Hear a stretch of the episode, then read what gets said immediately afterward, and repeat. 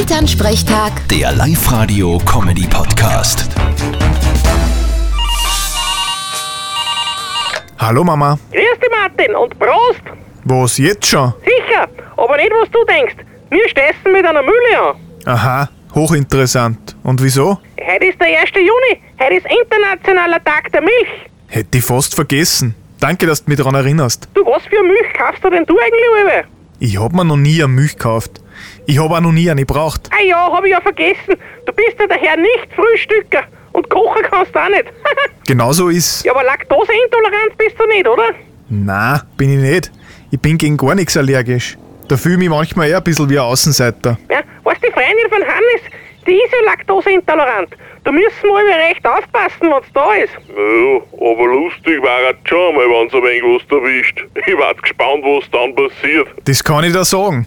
Da tut's dann, naja, wie sage ich das am besten? Mama, hilf mir. Naja, sie steigt dann auf sehr viel Trompetenkäfer drauf. Genauso Genau kann man das sagen. Vierte Mama. Bitte, Martin. Elternsprechtag. Der Live-Radio-Comedy-Podcast.